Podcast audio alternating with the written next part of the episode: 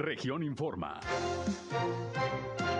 Entérese de los acontecimientos más importantes de la región Laguna con Sergio Painberg. Las autoridades de Durango llaman a no bajar la guardia aún con el semáforo epidemiológico en verde. Durango reporta hoy 44 nuevos casos de COVID-19. Señalan al gobierno municipal de Torreón por presunto despojo de terrenos.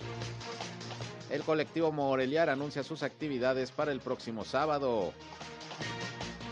Se da a conocer que viene la vacunación en Torreón para mayores de 39 años a partir de mañana. Coahuila es un estado seguro, afirma la secretaria de Turismo Azucena Ramos. Hoy en Saltillo, hablando de turismo, llegan a la meta los pilotos de la carrera panamericana. Esto es algo de lo más importante, de lo más relevante que le tengo de noticias, de información aquí en esta segunda emisión de Región Informa. Qué bueno que nos acompañan, ya estamos listos como todos los días para llevarles la información más importante, lo más relevante de lo que ha acontecido, sobre todo aquí en la comarca lagunera, en Coahuila y en Durango. Acompáñenos, yo soy Sergio Peinbert y ya estamos transmitiendo en el 103.5 de frecuencia modulada Región Radio, una estación más del grupo Región, la Radio Grande de Coahuila. Acompáñenos, quédense con nosotros, vamos a la información. El clima.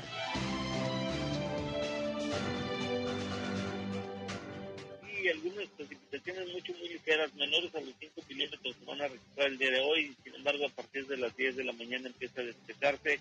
Y bueno, se alejan un poco las posibilidades de precipitación aquí en la comarca lagunera. Viento de ligero moderado, un poquito de polvo hacia las horas de la tarde. Eh, vientos eh, de hasta 15 kilómetros por hora, no muy fuertes, sin embargo sí la molesta un poquito del polvo. Eh, para las temperaturas máximas estamos esperando entre los 34 a 35 grados centígrados. Ayer tuvimos 34 grados de temperatura máxima. Hoy amanecimos con una temperatura mucho, muy calurosa, 22 grados centígrados. Espera para mañana entre los 20 y 21 grados una ligera disminución en cuanto a la temperatura mínima. Sin embargo, bueno, ya no está aumentando tanto las temperaturas hacia las horas de la tarde, eso bueno nos beneficia un poquito. El clima.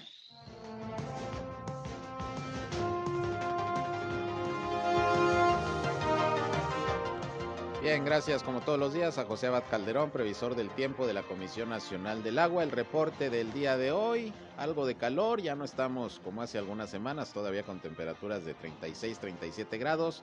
Y bueno, el próximo domingo viene un frente frío, el número 5, que va a provocar que bajen un poco las temperaturas, no mucho, pero así se van a mantener eh, condiciones más frescas, por lo menos hasta el martes, según lo que está pronosticando el servicio meteorológico. Bien, ahí tiene el reporte. Y como siempre, le invitamos no solamente a escucharnos, sino también a entrar en contacto con nosotros. Si tienen sobre todo algún reporte, algún problema en su comunidad, en su calle, en su colonia, en su ejido, quieren la atención de alguna autoridad en cualquier parte de la comarca lagunera, llámenos o mándenos un mensaje con confianza. Estamos aquí listos para atenderles. Recuerden que en este espacio, además de informarles, queremos ser un enlace entre ustedes y las autoridades para que los problemas de su comunidad se puedan resolver. Así que les invito a marcar al 871-713-8867, 871-713-8867. Llámenos o mándenos mensajes de WhatsApp. Igualmente en redes sociales y medios digitales nos pueden seguir. Estamos en Facebook y en Instagram en región 103.5 Laguna. Estamos ya transmitiendo a través de Facebook Live nuestro espacio noticioso. Un saludo a quienes ya nos siguen a través de esta red social y como siempre también les invito a seguirme a mí en redes sociales. Estoy en Sergio Peinberg Noticias, en Facebook, en Twitter, en YouTube, en Instagram y en sergiopeinberg.com, mi portal web de información que les invito a visitar. Por ahí están nuestros enlaces para que nos escuchen en nuestras transmisiones de radio. Y vámonos con el detalle de la información.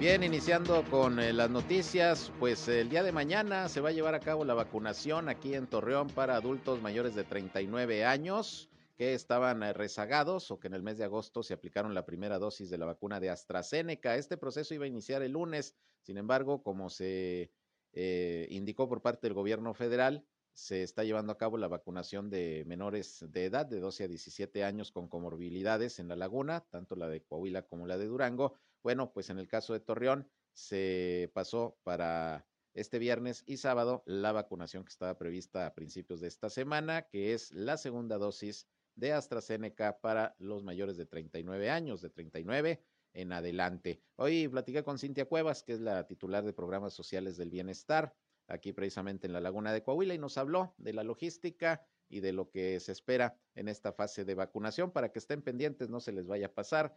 Escuchemos lo que nos comentó Cintia Cuevas. Todas las personas mayores de 39 años que se vacunaron con el bloque de 30-39 y que eran de 40, 50, 60, etcétera, hacia arriba, eh, pues ya podrán ir a vacunarse. Los vamos a esperar el viernes 22 de octubre y sábado 23 de octubre. Viernes 22 de octubre, apellidos paternos de la A a la L. Sábado 23 de octubre, apellidos paternos de la M a la Z. Van a ser tres sedes, Bosque Urbano, PBC y Hospital General, en un horario de 8 de la mañana a 1 de la tarde. Y los documentos, pues, vienen siendo los mismos, el formato expediente, copia de INE, copia de CURP y muy importante, copia de su comprobante de la primera dosis. Segunda dosis AstraZeneca para todas aquellas personas que se vacunaron del 10 al 19 de agosto, su primera dosis. De estas personas que calculamos que están, eh, que son mayores de 39 años, son cerca de 12 mil. Entonces, eh, más o menos calculamos ahí que se distribuyen de manera eh, proporcional en las tres sedes, alcanzando quizá 2002. Continuamos también este, ahí eh, recibiendo a todos los adultos pendientes de registro y les recordamos último día el martes 26. Para todos aquellos que todavía no se han registrado, eh, les hacemos el llamado, todavía estaremos martes 26. Ahí estamos de 8 de la mañana, 9 de la mañana a 2 de la tarde. Bien, así que además de la vacunación mañana para adultos de 39 años en adelante, mañana y el sábado, segunda dosis de AstraZeneca, los adultos mayores pueden continuar acudiendo ahí a la antigua Facultad de Ciencias Políticas y Sociales en el Boulevard eh, eh, Revolución, ahí en el Boulevard Revolución, para que se puedan inscribir en el eh, programa de pensiones de los adultos mayores. Tienen que ser mayores de 65 años y hasta el próximo martes van a continuar con ese proceso. Pero hablando de la pandemia, hoy Osvaldo Santibáñez, que es subsecretario de Gobierno en la Laguna de Durango, pues eh, destacó que si bien la entidad se encuentra en esta tercera semana ya consecutiva de semáforo epidemiológico verde, la realidad es que no hay que bajar la guardia y hay que continuar con las medidas sanitarias por parte de los ciudadanos, por parte de los diferentes sectores, sobre todo porque dice, viene una temporada complicada que es la de fin de año, las peregrinaciones, las posadas, las festividades de Navidad, de Año Nuevo eh, y todo lo que, lo que es la movilidad social, las compras eh, también de fin de año. Entonces, pues eh, él hace un llamado a que pues sigamos de cualquier manera cuidándonos, respetando los protocolos sanitarios para evitar contagios, porque se puede venir por la temporada una cuarta ola, que es lo que, lo que no quisiéramos ver ya. En fin, ese es el llamado a no bajar la guardia aún con el semáforo verde en Durango. Esto dijo Osvaldo Santibáñez, subsecretario de Gobierno en la Laguna de Durango. Bueno, el semáforo verde, hacer una vez más el llamado a la ciudadanía, que tenemos ya ahorita en vigor el semáforo verde, como bien lo anunció el propio gobernador Rosas Espuro y nuestro secretario general de Gobierno Héctor Flores. Sin embargo, eh, el llamado es por lo siguiente, venimos ya entrando a una época del año donde las fiestas de aquí al 7, 10 de enero van a estar a la orden del día. Es la época más eh, eh, donde hay más movilidad de las familias, de las personas, y hacer el llamado que aunque estemos en semáforo verde, no pierdan de vista eh, las reglas sanitarias, la sana distancia, no acudir a eventos muy conglomerados en lugares cerrados, eso es muy importante. Si viene gente de fuera a visitarlos o viceversa van a visitar, pues también tengan ahí sus restricciones algunos días para que no se nos vuelva a dar otro rebrote. Hay que ser muy responsables en esto. Hay que recordar que aunque estemos en semáforo verde, no quiere decir que ya pasó la pandemia. Efectivamente, no quiere decir que con semáforo verde ya haya pasado la pandemia y de veras el llamado en estos momentos de todas las autoridades es a cuidarnos ante la temporada que, que viene de mucha movilidad, de muchas reuniones, de compras, de actividad comercial y bueno, pues hay que seguir observando los protocolos sanitarios. Bien, por otra parte, pues ya finalmente se aprobó la ley de ingresos eh, para el próximo año a nivel federal, luego de gritos, sombrerazos, empujones, en fin, todo lo que estuvimos observando allá en la Cámara de Diputados, de lo que nos platicaba ayer el legislador eh, de Torreón, Shamir Fernández, y hoy entro en contacto con José Antonio Gutiérrez Jardón, también diputado federal aquí de Torreón, para que nos dé sus impresiones sobre pues esto que ya finalmente se aprobó allá en la Cámara de Diputados. ¿Cómo estás, eh, eh, José Antonio? Gusto en saludarte. Bueno. A ver, parece que tenemos algo. Igualmente, ah, Sergio. Ya, bueno, bueno. Ya, ya nos escuchamos, como que se perdió un poquito. Oye, José Antonio. Saludarte. Igualmente, pues te hablamos porque eres diputado aquí de Torreón. Siempre ya se aprueba la ley de ingresos. ¿Cómo quedó? ¿Cuál es la posición de ustedes? Porque sabemos que votaron en contra los priistas, eh, los panistas y la oposición en general. Este, pues mira, la verdad, este, fue unas, fueron sesiones maratónicas que por más que se hicieron eh, más de 500 propuestas y posicionamientos de, la oposición para tratar de eh, incentivar y, tratar de convencer al, a los, al, partido en el poder, a, la alianza en el poder, pues no hubo manera, ningún, nunca tuvieron apertura, no quisieron mover absolutamente nada, hubo un cambio ahí mínimo en el tema de los jóvenes, que, que fue lo que logramos, que, que no le pusieran ahí una multa a los jóvenes, ahora que, están haciendo una propuesta que tienen que inscribirse al registro público, al registro federal de contribuyentes, cosa que es una aberración porque, bueno, pues tendrán que hacer sus, declaraciones y hacer una serie de situaciones, pero bueno, logramos que no tuvieran una multa, eso fue lo único que se logró, pero eh, una, una ley que atenta contra los ciudadanos de México, contra las asociaciones civiles, contra el campo, contra la inversión, contra la iniciativa privada, que quienes dan los servicios también a, las empresas como los contadores, los agentes aduanales. Bueno, una, una iniciativa de una ley ya autorizada por ellos donde pues, está 100% recaudatoria. Eso es. Eh, ¿Hay algún punto positivo que se pudiera rescatar de esta propuesta ya aprobada eh, por el Ejecutivo? ¿O todo de plano es negro? No, no lo digo. Nosotros lo externamos en varias ocasiones con ellos. Le dijimos, hay varias cosas muy rescatables el, el, el tema del apoyo a quienes están invirtiendo y que van a poder tener ventas hasta 3 millones eh, y medio el, sistema de este contribuyente de confianza, este, pues es una buena iniciativa para aquellos que, que tienen que simplificar su, su contabilidad y, pagar un impuesto pues relativamente cómodo para para que ellos estén tributando. Es algo rescatable hay algunos otros temas, pero, la realidad es que si lo, lo analizan en general está concentrada al tema de la recaudación y, y, y, nosotros en tres puntos principalmente, en quitarle los donativos de las personas físicas, la deducibilidad de los donativos de las personas físicas a, las asociaciones civiles que hacen una gran labor altruista, filantrópica, que son los que están ahí en lugares donde no llega el gobierno, asociaciones eh, que, dan servicio a niños con cáncer, a, mujeres con cáncer, a, a, a, niños con, a gente con, de rehabilitación, hay infinidad de situaciones que el gobierno no tiene la capacidad ni federal, ni, estatal, ni municipal de dar esos servicios y la sociedad civil pone un espacio de su tiempo y vive de donativos, entonces es un, es un, es un error que hayan hecho eh, esto y, y quitarle ese, ese donativo que recibían eh, o que van a recibir, a ver cuánta gente sigue aportando, personas físicas, a, las asociaciones que, que a final de cuentas pues dependen o sobreviven de este de, este, de estas aportaciones. Eso es. Entonces, diputado, finalmente pues se impuso el poder presidencial y pues en el legislativo Morena y sus aliados. Eh, ¿Qué sigue ahora? Ya está la ley de ingresos. Falta el presupuesto de egresos, ¿no? De egresos ya este, se van a presentar en los siguientes días. Vamos a, hacer un análisis, vamos a ir preparando las reservas. Tenemos hasta el mes de noviembre para concluir el análisis de, del presupuesto de egresos. Ahí también eh, vamos a buscar cómo fortalecer programas que quitaron, a ver de qué manera podemos apoyar a las micro, pequeñas y medianas empresas, al campo, que a ver si le podemos destinar recursos al campo, porque lo tienen abandonado. Hay en el tema energético, bueno, pues también habrá que apostarle a proyectos y lo que sigue posteriormente del, proyecto de egresos, de la ley de egresos, será el, tema de la, la reforma eléctrica.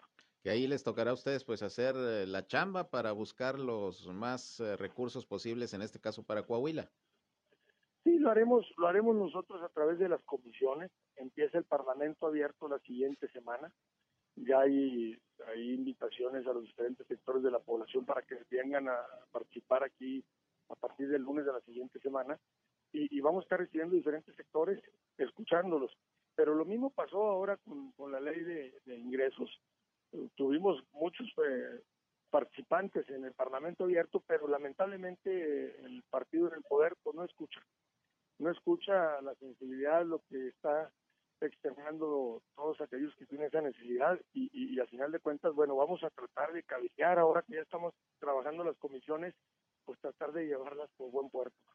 Muy bien, pues vamos a esperar a ver ahora cómo se da la discusión en el tema del presupuesto. Finalmente te preguntaría, pues las formas como se llevaron a cabo las discusiones, ya lo decía al principio, gritos, sombrerazos, empujones, insultos, pues también como que eso deja muy mal parada a la legislatura, ¿no? Ante la ciudadanía. Mira, totalmente. Nosotros ahora sí que nos mantuvimos muy al margen.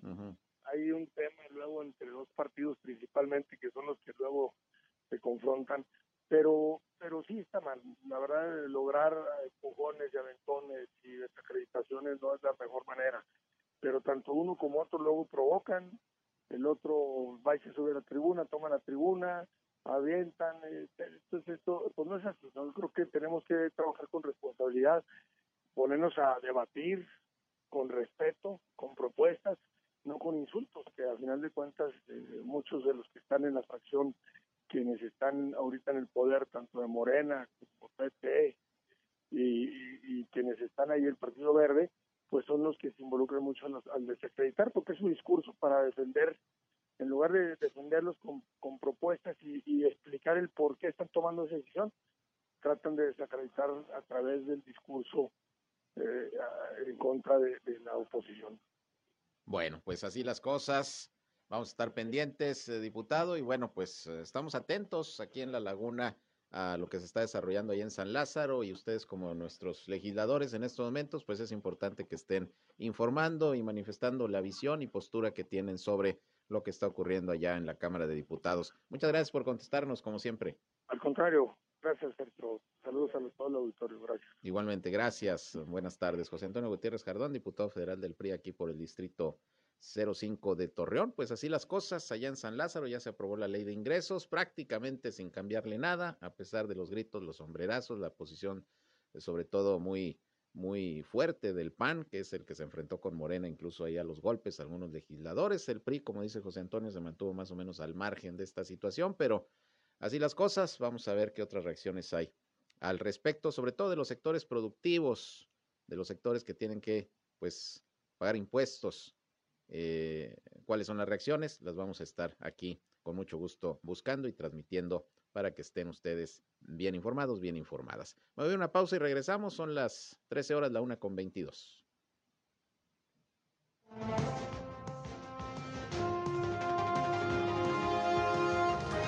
Región Informa. Ya volvemos. Al aire, región 103.5. Continuamos en región Informa.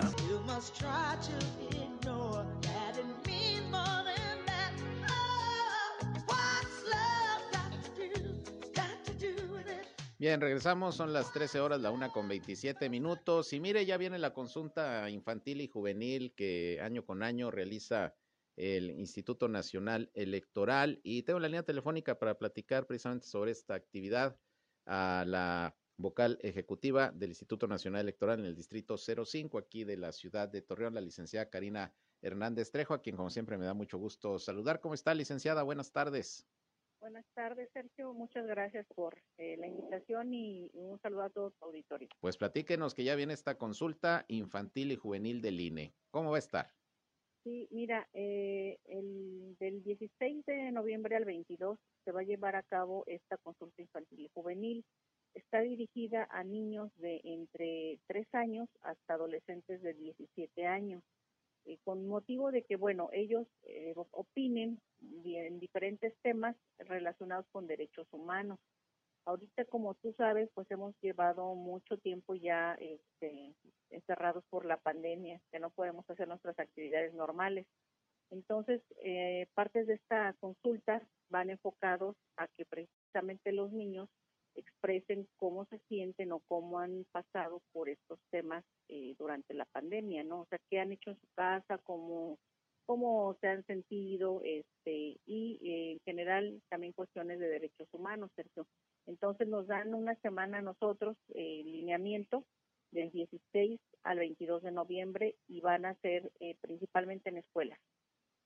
Eso es. Eh, ¿Y cuál va a ser la, la mecánica? La mecánica es que eh, a nosotros de la Ciudad de México nos van a proporcionar una liga de acceso para que en cada escuela los alumnos puedan accesar ya sea a través de una aplicación o a través, si tienen equipos de cómputos en la misma escuela, pues puedan los alumnos utilizar sus computadoras para poder responder esta encuesta. Ello con la finalidad de que pues evitar los contagios, ¿no? Porque en otros años se ha hecho con boletas impresas, pero estamos dejando las boletas impresas únicamente para aquellas escuelas que no tengan la alternativa eh, ni los alumnos ni este ni, ni por ejemplo la misma escuela no tenga forma de que puedan contestar la encuesta de manera virtual, entonces va a ser con boletas, pero son las menos, es la menor cantidad de escuelas que va a utilizar boletas impresas. Eso es, eh, muy bien. Y bueno, ¿cuáles son los objetivos generalmente de estas eh, consultas? La información que surge, licenciada, eh, ¿cómo se utiliza por parte del INE? Por lo regular, lo que se busca con estas, con esta consulta, con estas encuestas, es saber la opinión que tienen los niños y niñas de diferentes temas. Con esto se, se, hace una propuesta a las autoridades correspondientes, que puede ser la SEP, que puede ser el DIF, eh, este, no sé, Secretaría de Salud, etcétera, para que puedan plantear una política pública que apoye en el desarrollo integral de los niños y las niñas. Claro, pues es importante. ¿Y cómo esperan la participación? Porque generalmente es buena, ¿no? Sí, en, en el año 2018 se llevó a cabo esta consulta infantil aquí en el distrito, en el distrito 05 tuvimos más de 24 mil este, niñas y niños que participaron. En esta ocasión nos están poniendo una meta, pero por, por escuela, por institución educativa. Entonces, tenemos considerado visitar 60 escuelas entre públicas y privadas de nivel desde jardín de niños hasta bachillerato. Eso es, muy bien. Pues ojalá que haya muy buena, muy buena respuesta y buena participación. ¿Y, cómo se está haciendo? Digo, obviamente a través de los medios de comunicación, pero eh, ¿cómo se está haciendo mayormente la difusión eh, por parte del INE de esta consulta, licenciada? Pues básicamente en redes sociales, en la página del, del INE, la www.ine.org.mx, y bueno, eh, nosotros en las visitas con las escuelas para solicitar las anuncias para poder aplicar la encuesta. Básicamente redes sociales. Eso es, muy bien, pues, pues sí, sobre todo que los chavos están muy metidos, ¿no? En el tema de las redes sociales, pues es importante por ahí que, que, estén al pendiente de esa, de esa información. Eh, ¿Qué más eh, podemos decir de la consulta que se nos queda en el tintero? Bueno, que para el caso de los niños o niñas que son muy pequeñitos, de tres años, cuatro, cinco, que a lo mejor todavía no saben leer y escribir, bueno, a ellos se les va a proporcionar una papeleta, digamos en blanco, para que ellos puedan dibujar eh, lo que gusten. Entonces tenemos participación de todos, de niñas, niños este, y adolescentes, para que para que nos apoyen. Eso es, pues vamos a estar muy pendientes. Repítanos entonces nada más las fechas y la manera como van a poder participar eh, eh, los interesados en esta consulta infantil, licenciada, para que quede bien grabado y acercándose el tiempo, pues igual volvemos a recordarlo. Sí, es del 16 al 22 de noviembre y la forma de participar va a ser directamente en sus escuelas, en sus centros educativos, con la con el apoyo de los directores para que nos permitan proporcionar la liga y que de esta forma puedan usar una aplicación o directamente la página de, bueno, la liga en internet para que puedan accesar. Muy bien, pues vamos a estar pendientes y bueno, eh, ¿cómo está trabajando ahorita el INE? Porque viene el próximo año esto de, de, la revocación del mandato, ¿cómo va el tema de la credencialización, licenciada? Fechas en este año que estén pendientes de, de atender. Bueno, nosotros tenemos el cierre eh, de los trámites de la credencial en este año el día 15 de diciembre, lo que son trámites de pues cambio de domicilio, corrección de datos, jóvenes que se van a inscribir por primera vez. Es importante recordarles, Sergio, que el próximo año hay elecciones en Durango.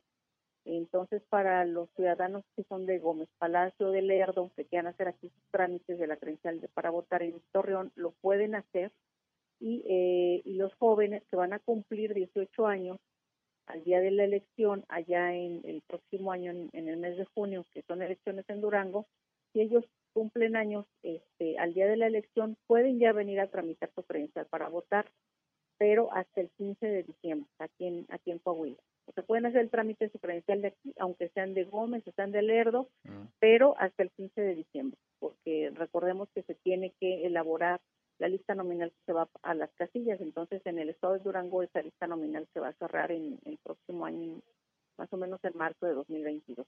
Claro, pues es un buen dato, qué bueno que lo da a conocer, porque sí es un proceso muy importante, se renueva la gubernatura de Durango y bueno, pues hay que tener lista la, la credencial por parte de los ciudadanos, en este caso de la Laguna de Durango, pero que sepan que tienen la posibilidad de, de gestionarla aquí también de este lado del NASAS, ¿no? Exactamente, y nosotros como no estamos ya en proceso electoral, estamos trabajando de lunes a viernes únicamente. En el, en el módulo que está en Plaza Jumbo es de 8 a 3 de la tarde y en el módulo de la Alameda es de 9 de la mañana a 4 de la tarde, solamente de lunes a viernes. Muy bien, pues ahí está la información. ¿Algo que agregar, licenciada? Eh, de la credencial, pues a decirle a los ciudadanos que son los mismos, los mismos documentos para cualquier trámite. Eh, el acta de nacimiento original, el comprobante de domicilio que no tenga más de tres meses y la credencial anterior o alguna otra identificación oficial con fotografía. Muy bien, pues ahí está, ahí está el dato. Le agradezco como siempre, licenciada, y ya acercándose eh, la fecha de, la consulta, pues volvemos a, informar para insistir eh, y motivar hacia la participación.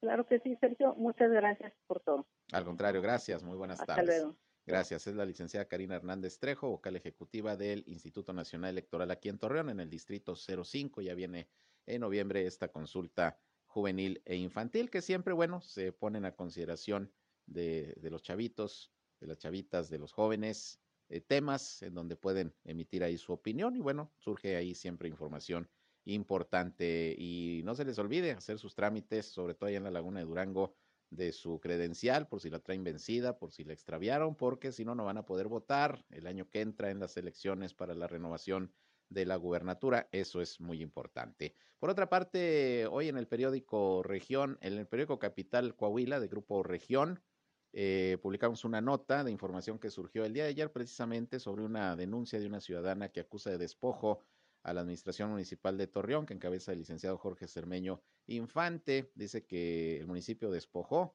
eh, de algunos terrenos ubicados ahí eh, por donde se encuentra un canal sobre el bulevar eh, Torreón San Pedro, donde el municipio hizo una trotapista.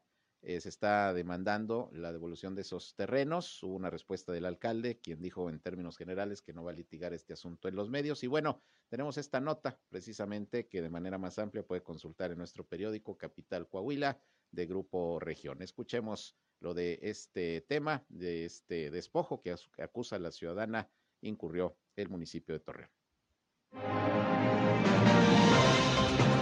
Una nueva irregularidad cometida por la administración que encabeza Jorge Cermeño Infante fue denunciada este miércoles por la ciudadana Alejandra del Río Lima, quien acusó al alcalde de haberla despojado de un terreno de 45 mil metros cuadrados utilizado por el gobierno municipal para la construcción de una trotapista, obra iniciada en 2019 y entregada por la administración en el presente año.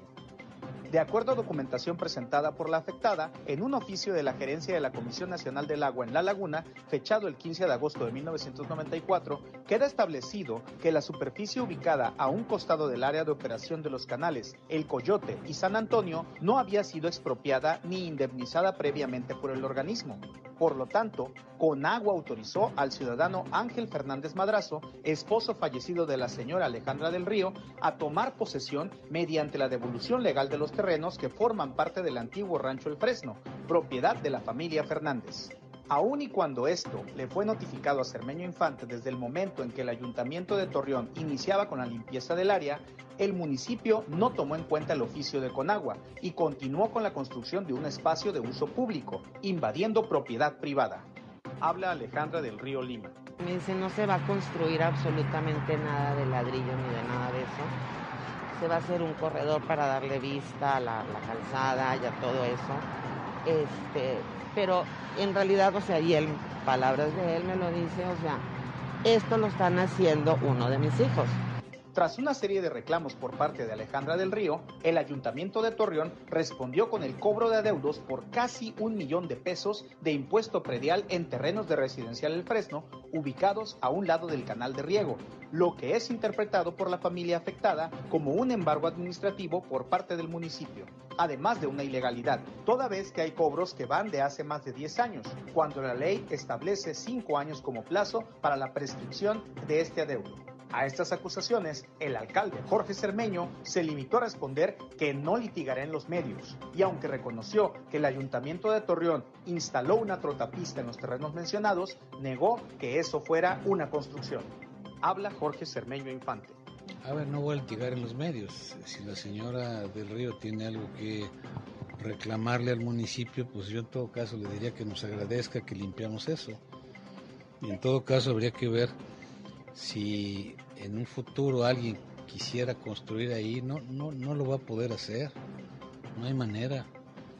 O sea que no entiendo el reclamo. Lee el reportaje completo en la edición impresa y digital de Capital Región, así como en todas las redes sociales de Grupo Región. Bien, ahí tiene usted. Si usted desea consultar más información al respecto, está la publicación en el periódico Capital Coahuila de Grupo Región en su edición digital y también impresa. Y aquí, pues le turnamos también la información. Y bueno, eh, vamos a una pausa y regresamos porque tenemos más noticias. Son las 13 horas ya, la una con 40 minutos. Le reitero la invitación para que nos llamen al 871-713-8867. Mándenos WhatsApp o llámenos. Con mucho gusto aquí les atendemos.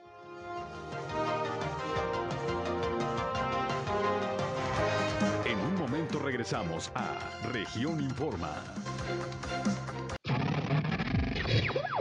Somos Región Radio 103.5.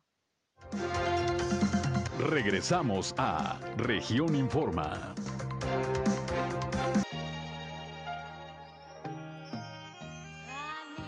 Bien, regresamos 13 horas, la una con 45 minutos, recordando aquí a la reina de la música disco, a Donna Summer. Vámonos con más información y hablando de música, fíjese que mis compañeros Fabi Zavala eh, y Gary, que elaboran aquí con nosotros en, Región Radio, pues también eh, andan eh, promoviendo algunas actividades artísticas, promoviendo pues a gente con talento y dieron una rueda de prensa, tanto Fabi Zavala, Fabiola Zavala como Gary Padilla, para dar a conocer que el próximo 3 de noviembre a las 8 de la noche ahí en el Teatro Alberto M. Alvarado de Gómez Palacio se va a presentar el proyecto She Rocks, que presentará un tributo a Las Flores, a la banda de rock mexicano Café Tacuba, en el que van a participar cinco cantantes eh, de la escena del rock lagunero, que son Brenda Roca, Miyaki Almeida, Ceci Gallardo, Vero Trejo y Butcher Bunny, así se llama, que van a acompañar a esta banda de rock Mictlán. Y bueno, pues eh, eh, va a estar muy bueno para los que les gusta el rock. Y qué mejor que escuchar a mis compañeros eh, Fabi y Gary hablar sobre este evento que ojalá puedan asistir. Es el próximo 3 de noviembre.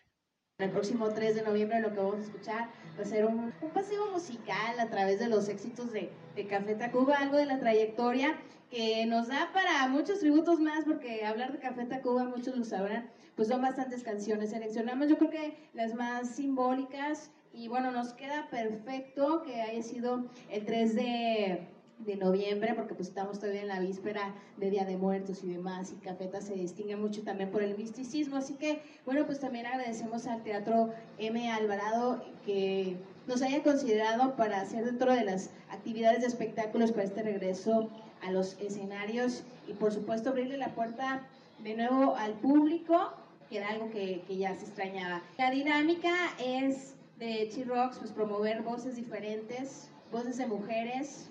Ahorita traemos un espectáculo con 19 temas, o son 20 temas, es este un instrumental y 19 éxitos de Café Tacuba que son los que van a cantar estas chicas y todos, todos, todos estos temas son de ellas. En ningún eh, tema participa una sola voz este, masculina alternando con ellas. Estamos 100% seguros que les estamos presentando un proyecto de calidad y eso es lo que van a poder apreciar el próximo 3 de noviembre. Va a estar increíble y bueno, pues bonita fecha también para seguir apoyando la música mexicana. Eh, como decía Fabi, los boletos ya están a la venta, se lanzaron el día 15 de octubre. Los pueden conseguir a través de WhatsApp al 87 13 58 31 42, miércoles 3 de noviembre, 8 de la noche. Eh, también vamos a tener venta de boletos. Esta es la preventa, la venta de boletos eh, ya va a ser el día del evento también a partir de las 4. Si es que quedan boletos, esperamos que parece ya no quede ningún solo boleto. El aforo es reducido, tenemos capacidad para 350 personas, que es lo que nos está otorgando el Teatro Alvarado ahora con la nueva normalidad. Entonces, pues esperamos que se llene. Es para toda la familia.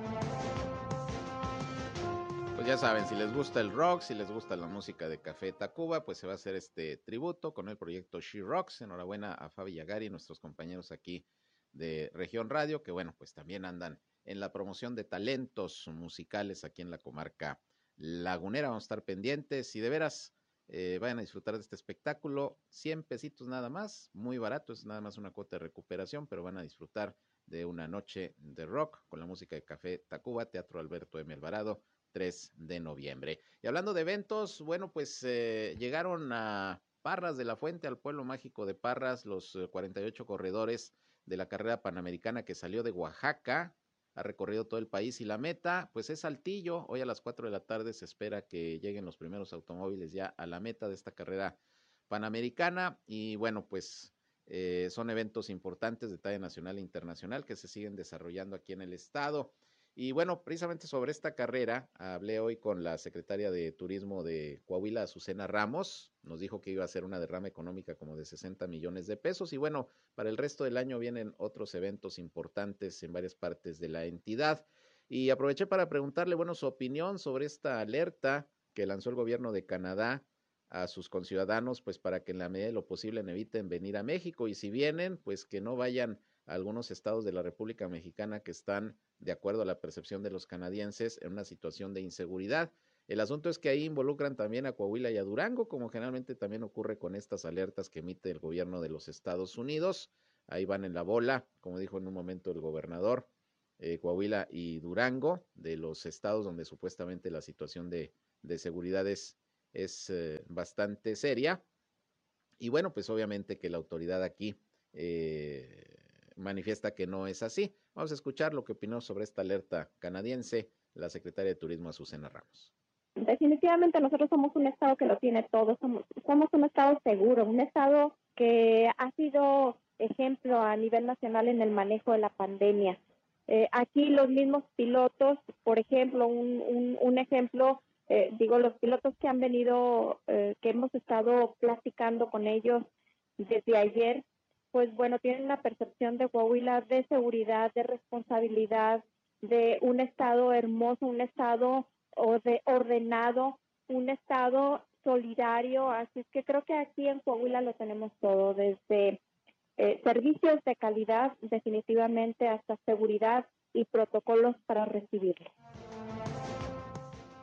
Bueno, pues ahí tiene usted, esa es la opinión de la Secretaría de Turismo que rechaza que Coahuila pues sea un estado inseguro, como es la percepción, repito, de las autoridades de Canadá, las autoridades de Estados Unidos, que también en otras ocasiones al lanzar estas alertas a sus conciudadanos para que no vengan a México o eviten algunos estados y algunas ciudades, eh, bueno, pues provocan una reacción de las autoridades, más en Coahuila y Durango, que pues han destacado precisamente sus gobiernos los niveles de seguridad y de tranquilidad que han alcanzado en estos momentos. Seguramente el gobernador eh, de Coahuila como el de Durango también harán algún pronunciamiento al respecto. Por lo pronto ahí está la opinión de la secretaria de Turismo. Y hablando de reacciones y opiniones sobre esta ley de ingresos y la miscelánea fiscal que ya se aprobó allá en San Lázaro y de lo que platicamos hace unos momentos con el diputado eh, federal eh, Antonio Gutiérrez Jardón. Bueno, pues hoy mi compañero Víctor Barrón captó algunas opiniones, ya reacciones de esto que se aprobó en la Cámara.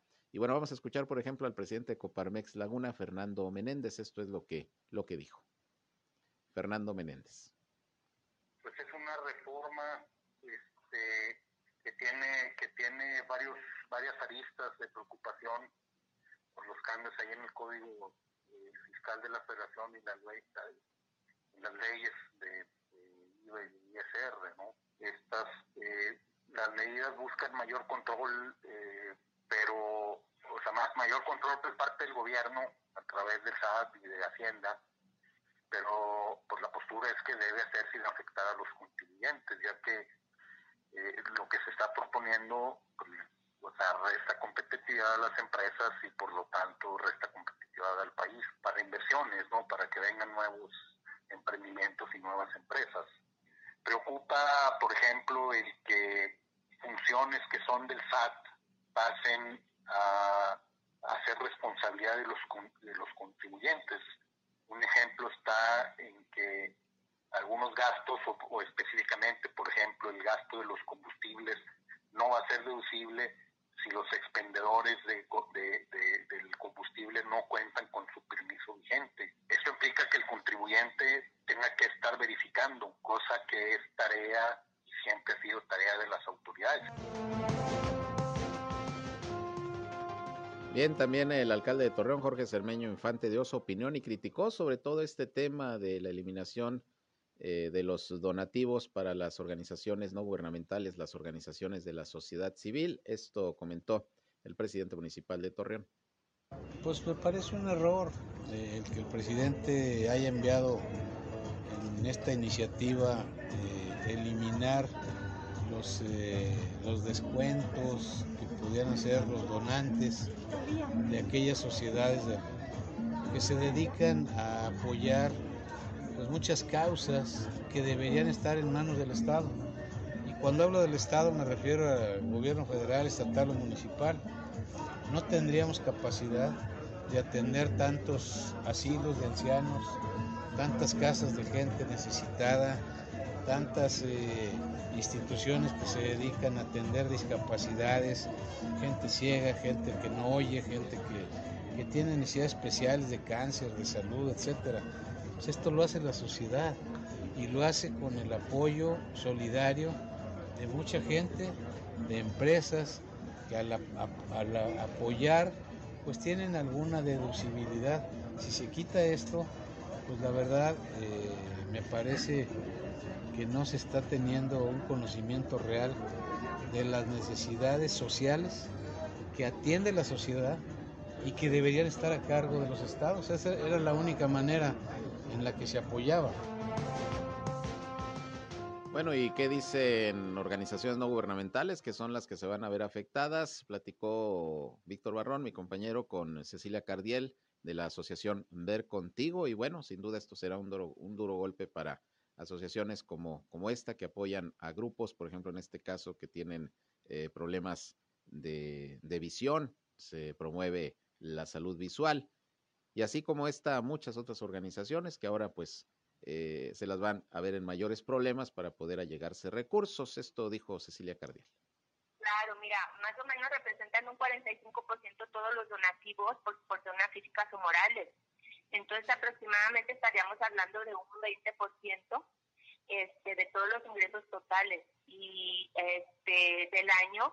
Obviamente, pues este, es, un donativo que nos va a estar haciendo falta. A mí me da mucha pena que incluso pues, el, este, el presidente de, la República ayer que dio el mensaje en donde dice que las empresas solamente este, deben de dedicarse a, a hacer lo, suyo, eh, las actividades eh, que hacen eh, en cada empresa y no dedicarse a, a voltear a, ayudar a la cuestión cultural, la cuestión educativa, la cuestión de discapacidad. Pues ojalá que, que, al decir eso hubiera dicho, nosotros lo vamos a sufrir. Pero él sigue diciendo, no no lo hagan, este, dio el mensaje de, de los no donativos de que se reduzcan, pero no nos dice este, cómo lo van a sufrir el mismo gobierno. Entonces tenemos, ojalá, hubiera, ojalá que ahora que se emita la ley de egresos, de la noticia que ahora ellos, van a sufrir y atender directamente a, los niños con discapacidad o van a ayudar a dar este, una ayuda a, directamente a las niños. Bien, pues ahí está el comentario de la representante de una organización no gubernamental, de una asociación civil, Ver Contigo, y este tema, pues, de la ley de ingresos. Seguramente habrá más reacciones, aquí les vamos a estar informando. Con esto llegamos al final de esta emisión de Región Informa. Gracias, como siempre, por su compañía, por su atención. Se quedan con mi compañero Reham, con música, con su programa, como siempre, con información muy alegre para que pasen una buena tarde y si van a comer, pues tengan un mejor provecho. A las 19 horas, ya saben, les espero en nuestra tercera emisión, ya con el resumen informativo del día, el más completo de la radio aquí en la comarca lagunera, en el 103.5 de frecuencia modulada Región Radio, una estación más del grupo Región, la Radio Grande de Coahuila. Yo soy Sergio Peinbert, usted ya me conoce, pásenla bien, muy buenas tardes.